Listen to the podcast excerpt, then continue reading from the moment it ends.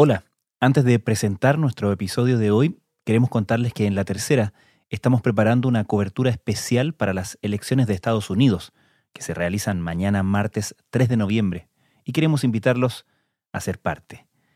Hoy lunes, a las 8 de la noche, voy a estar conduciendo un programa especial en la tercera TV.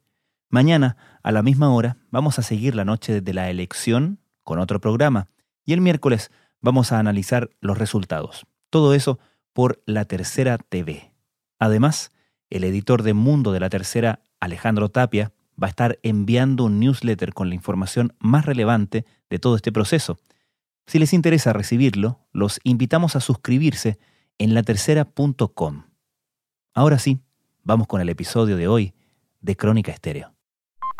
Good evening, and apologies for disturbing your Saturday evening with more news of COVID. Gran Bretaña ha registrado más de un millón de casos de coronavirus desde el comienzo del brote. Estas nuevas decisiones, estas restricciones para todo Inglaterra significa que durante cuatro semanas los negocios van a estar cerrados. Desde el jueves hasta principios de diciembre deben quedarse en casa. El propio Boris Johnson señaló que el país se preparará para un Brexit duro a finales del año en caso de que la Unión Europea no haga concesiones. Desde la sala de redacción de La Tercera, esto es Crónica Estéreo. Cada historia tiene un sonido. Soy Francisco Aravena. Bienvenidos.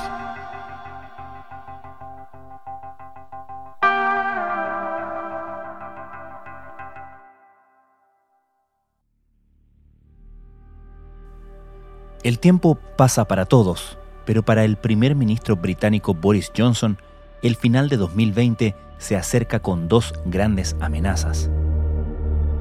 Primero, el alza de casos de coronavirus que, al igual que en otros lugares de Europa, ha obligado al país a volver a adoptar medidas restrictivas en una segunda ola que amenaza incluso con ser más letal que la primera. Segundo, la cada vez más cercana posibilidad de concretar la salida total de la Unión Europea el 1 de enero de 2021 sin un acuerdo comercial con el bloque continental. Son dos eventos que amenazan no solo la popularidad de Johnson, hoy en su peor momento, sino que incluso podrían poner en peligro la continuidad de su propio gobierno. Octubre se fue con otro plazo cumplido donde no se concretó un acuerdo, y aunque las negociaciones siguen, el propio Johnson comenzó a advertir que los británicos debían prepararse para un Brexit duro, es decir, una ruptura sin acuerdo. Con las consecuencias de la crisis económica derivada de la pandemia ya sintiéndose, la debacle que significará el Brexit llegará en el peor momento. Según cálculos hechos por expertos de la London School of Economics, un Brexit duro significaría una pérdida del PIB de un 8% en 10 años. Y con o sin acuerdo, se espera que el Brexit signifique un golpe muy duro para los británicos. ¿Qué cartas está jugando Boris Johnson ante este panorama? ¿Cuánto músculo le queda para seguir negociando con la Unión Europea a medida que el plazo se acerca? ¿Cuál es el estado actual de las negociaciones para un acuerdo final del Brexit?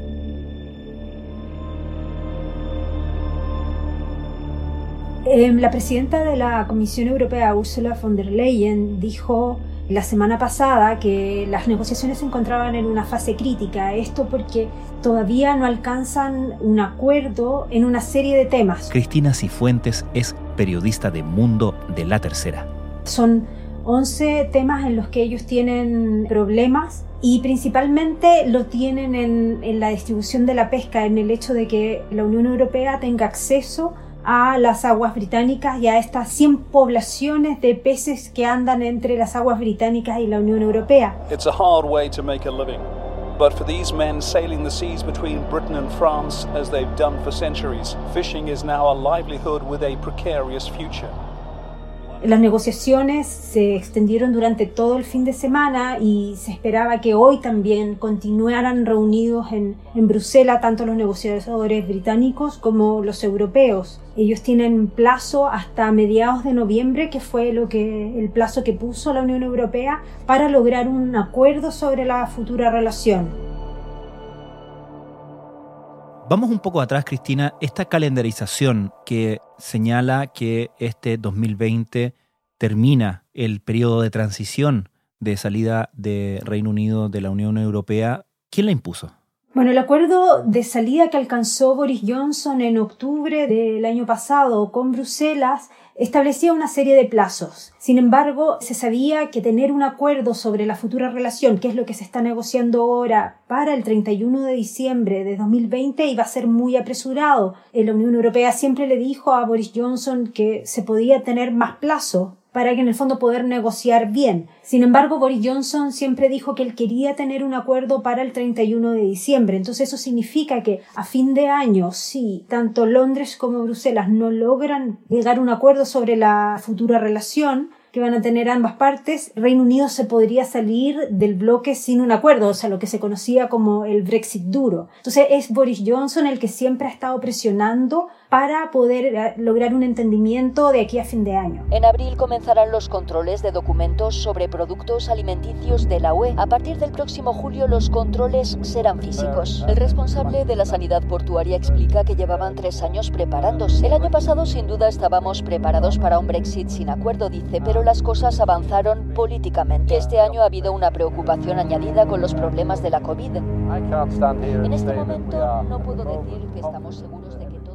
de manera que ahora está contrarreloj en sus propios plazos, ¿no? El plazo que él mismo se fijó. Claro, sí, pero esa es una clásica estrategia de Johnson y Cummings, Dominic Cummings, su principal asesor. Ellos siempre trabajan así, con mucha presión, presionando a la Unión Europea, diciéndole nos vamos a ir sin un acuerdo, pero en el fondo para muchos analistas esto puede ser nada más que son muñequeos típicos de cualquier negociación y para solamente poner presión, porque finalmente la Unión Europea ni tampoco Londres quieren irse sin lograr ningún tipo de entendimiento. Ambos saben que se necesita para Reino Unido, la Unión Europea es el principal mercado, entonces necesita llegar a un acuerdo, sobre todo en, términos comerciales. De modo que cuando Boris Johnson hace algunas semanas comenzó públicamente a decir tenemos que prepararnos para la posibilidad de un Brexit duro, ¿tú crees que es parte de esa presión? Yo creo que sí, de todas maneras. Esto él siempre lo hace, siempre lo hace. No es su forma de hacer política y le funciona porque finalmente la gente se asusta y, y responde. Ahora o sea, de hecho hemos visto que Barnier ha ido, bueno, a Londres porque es parte de las negociaciones, cada grupo negociador viaja de un lado a otro y han logrado ciertos entendimientos. Ahora siguen teniendo problemas en, en varios temas, incluso en los que sí tenían entendimiento como la seguridad social, pero tienen que ver también los enlaces aéreos, terrestres. O sea, la, la Unión Europea con Reino Unido están unidos de muchas formas y tienen que lograr ver cómo se van a llevar una vez que Reino Unido se salga totalmente del bloque a fin de año. Las economías de la UE y del Reino Unido están profundamente integradas. El año pasado el 43% de las exportaciones británicas fueron a la Unión Europea y el 13% de las exportaciones de la UE encontraron comprador en el Reino Unido. Para la UE será un inconveniente, eso es seguro un golpe económico. ¿Y hay algún escenario en que un Brexit duro pueda convenir o a Reino Unido o a Boris Johnson en lo particular? Yo creo que no, yo creo que un Brexit duro sería una debacle, si bien incluso se sabe que puede haber una cierta agitación saliéndose Reino Unido de la Unión Europea el 31 de diciembre. Con un acuerdo, sin un acuerdo, es la debacle, tanto para la Unión Europea, pero más incluso puede ser para Reino Unido. Es tanto el nivel de enlace y de conexiones que tienen ambos que incluso sería peor. Cuando Boris Johnson empezó a deslizar que podía haber un Brexit sin acuerdo hace una semana en estas negociaciones, bajó incluso los índices de. Entonces le ha jugado en contra en la misma gente entre los mismos británicos que ya de partida no quieren saber más del Brexit porque ya tienen suficiente con el coronavirus y que más encima Boris Johnson le diga, ¿sabe qué? Puede venirse el caos con el Brexit sin acuerdo. El propio Boris Johnson señaló que el país se preparará para un Brexit duro a finales del año en caso de que la Unión Europea no haga concesiones. Por su parte, el bloque insiste en que continuará las negociaciones con Londres durante las próximas semanas. Anteriormente, la cumbre de los 27 instó a Londres a que ceda en puntos claves del conflicto, como la pesca. Expertos advierten en que una separación sin acuerdo perjudicaría a las cadenas de suministro que se extienden por Reino Unido, la Unión Europea y más allá. A propósito de eso, Cristina, ¿cómo está Boris Johnson siendo percibido por la ciudadanía, por los británicos? Boris Johnson está pasando por su peor momento desde que fue elegido en diciembre del año pasado por una mayoría que no se veía de la época de Thatcher. Pero ahora el coronavirus, el mismo Brexit, que diga que puede haber un Brexit sin acuerdo, todo eso le está jugando en contra. Boris Johnson ahora tiene un 34% de aprobación, o sea, 34% de los británicos dice, según la última encuesta de YouGov, que lo está haciendo bien, mientras que un 59% dice que lo está haciendo mal. El manejo de la pandemia creo que le ha golpeado duramente, no solo por todo el tiempo que los británicos estuvieron confinados, sino que también por las mismas actitudes de personajes del gobierno, como Dominic Cummings, que violó dos veces las medidas de confinamiento, también por todo el daño económico que esto le ha producido a las regiones del norte, regiones que le dieron el apoyo en diciembre del año pasado para que él pudiera ser elegido. Eran regiones que eran, son de tendencia laborista, se conoce como la muralla roja, y que finalmente cansadas por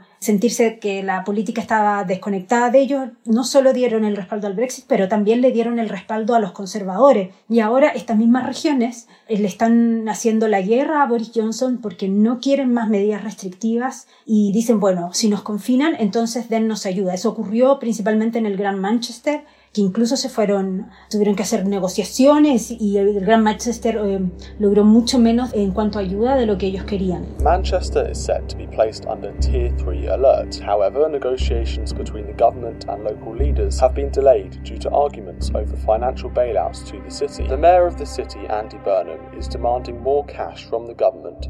De modo que mientras avanza el plazo para cerrar algún acuerdo con la Unión Europea, al mismo tiempo Johnson ve con preocupación cómo esta segunda ola comienza a verse bastante grave, ¿no?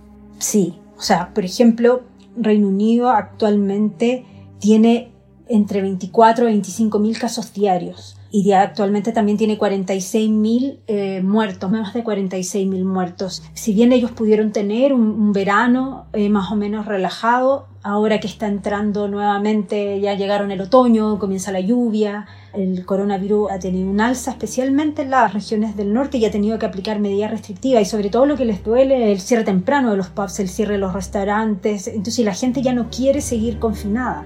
Estas nuevas decisiones, estas restricciones para todo Inglaterra que comenzarán a partir de la próxima semana, significa que durante cuatro semanas los negocios van a estar cerrados, sobre todo aquellos que no son esenciales como pub y restaurantes también como gimnasios. Además, a diferencia, es muy importante destacar, a diferencia del confinamiento nacional del mes de marzo, las escuelas y las universidades permanecerán abiertas para todos los alumnos. Este anuncio de Boris Johnson se hace...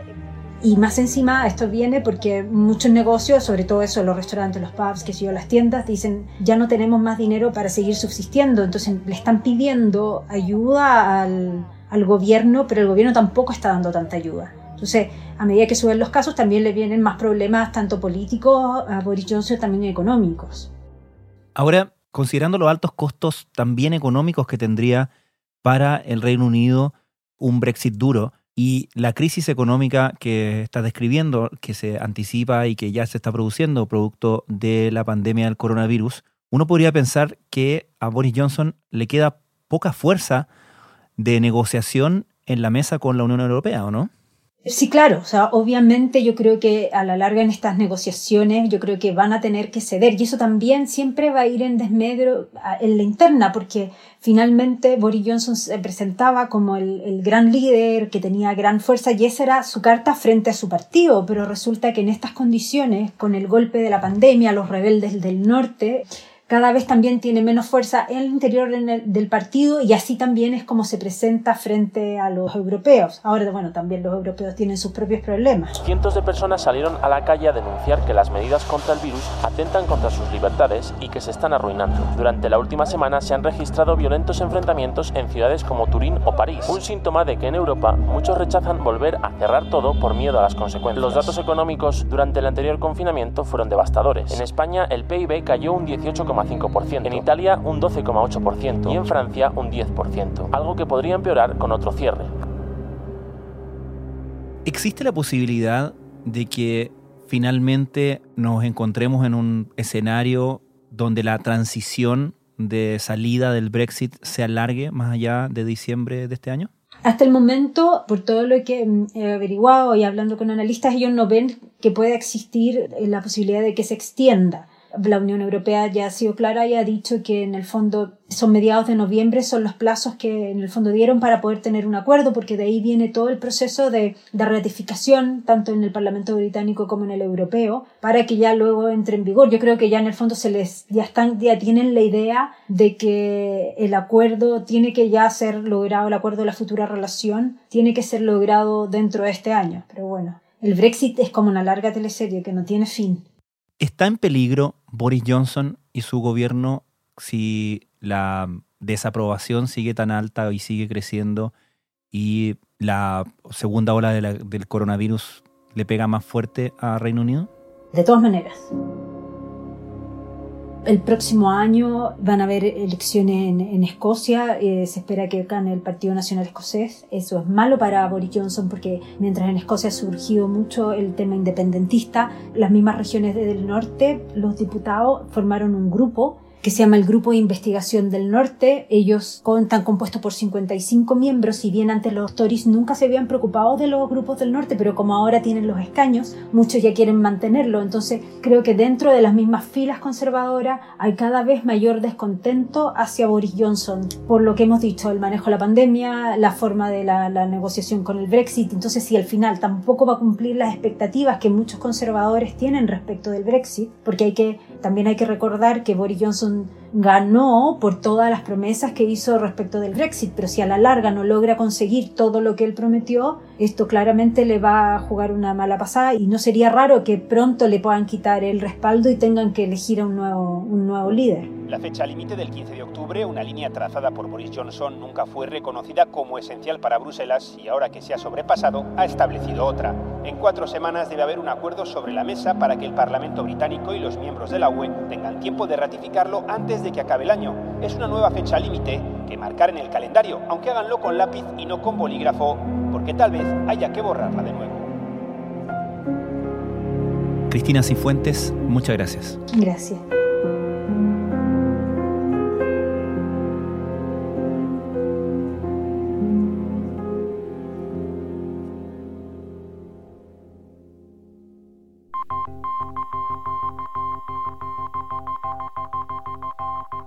Crónica Estéreo es un podcast de La Tercera. La producción es de Rodrigo Álvarez y Melisa Morales. Y la edición de quien les habla, Francisco Aravena.